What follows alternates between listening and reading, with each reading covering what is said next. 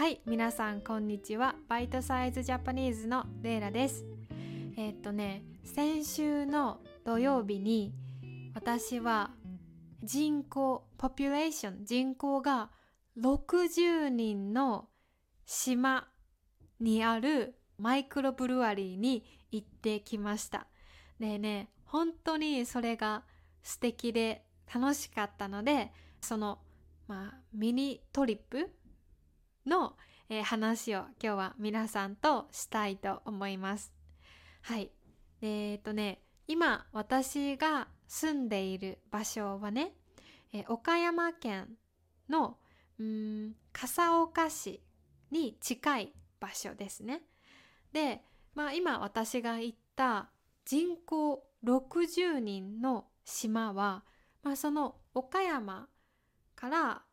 えーと見た瀬戸内海瀬戸内海にたくさんある島の一つなんですね。え皆さん瀬戸内海行ったことありますか？あの広島も瀬戸内海に、まあ、くっついてますよね。広島からも見えます。瀬戸内海はあの海の名前ですね。瀬戸内海は本当に穏やか very calm calm な穏やかな海でたくさんね小さい島があるんですね。で結構暖かくてあの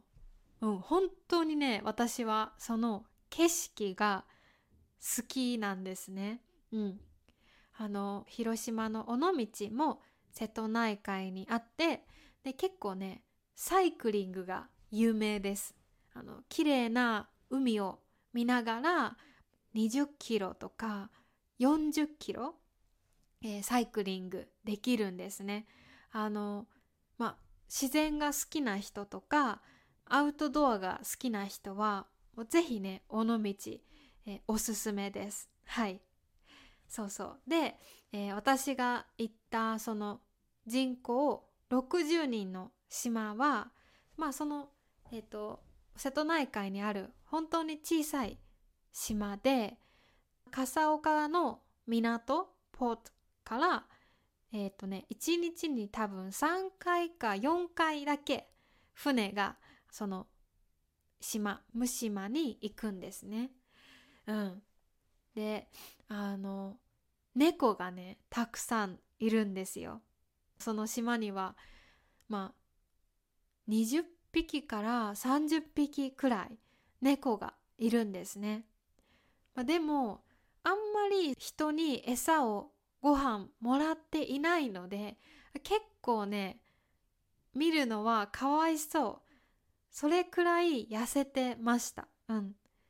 まあでもなんか、まあ、家猫じゃないけどうーんまあ虎とかライオンみたいに、まあ、ワイルドじゃない？その真ん中くらいですね。でなんか自分で鳥を捕まえて捕まえる means to catch を、うん、食べるみたいですね。うん、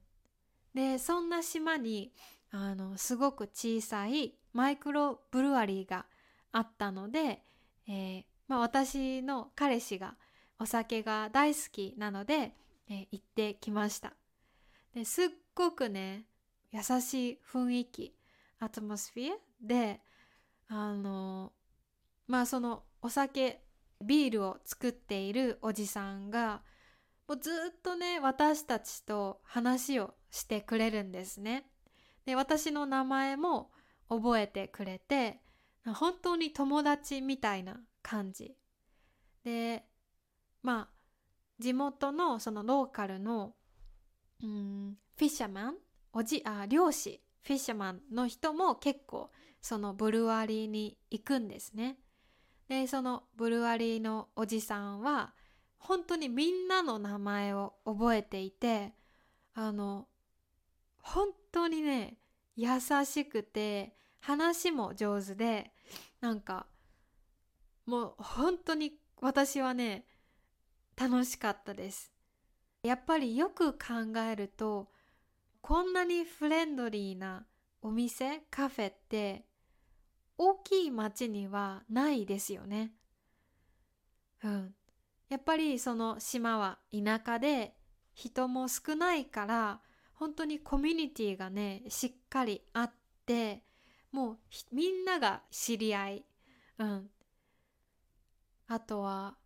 まあそのおじさんが言ってたんですけどそのおじさんは昔大阪からその島に引っ越したんですね。でまあおじさんのお母さんも一緒に島に引っ越した時に、えー、ある日おじさんが東京に出張？用事があって東京に仕事に行った時に東京に電話がかかってきてするとそのおじさんのお母さんがとてもあの体の調子が悪くなってでそれを、まあ、その島の村の人たちが見つけたので、えー、ね、あのボートに乗せて大きい島の病院に連れて行って命を助けてくれたらしいんですね。でそういうことがもうどの家のおじさんやおばさんにもあってでももしそのお母さんが、まあ、大阪のね大きいアパートに住んでいたら多分誰もね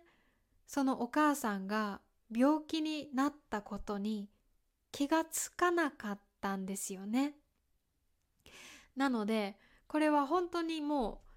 小さいコミュニティの小さい島だからできることで私はねそれがすごく素敵だなと思ったんですね本当に人が優しい、うん、でもやっぱり大きい町だったらあまり他の人のことは気にしないですよね。うん、なので、えー、ね私は本当に、えー、都会じゃなくて田舎に住んで人とか自然と、まあ、近い場所でねあの生活したいなってすごく思いました。はい、えー、ムシマという島です。えー、笠岡諸島で Google で検索してみてください。まあ、もし海とかね自然が好きだったらそういう瀬戸内海の小さい島とか村は本当にねあの旅行にもおすすめです。ぜひ検索してみてください。はい。じゃあ今日はね、ここまでです。いつもね、聞いてくれてありがとうございます。え今日もお仕事勉強頑張ってください。良い一日を。バイバーイ。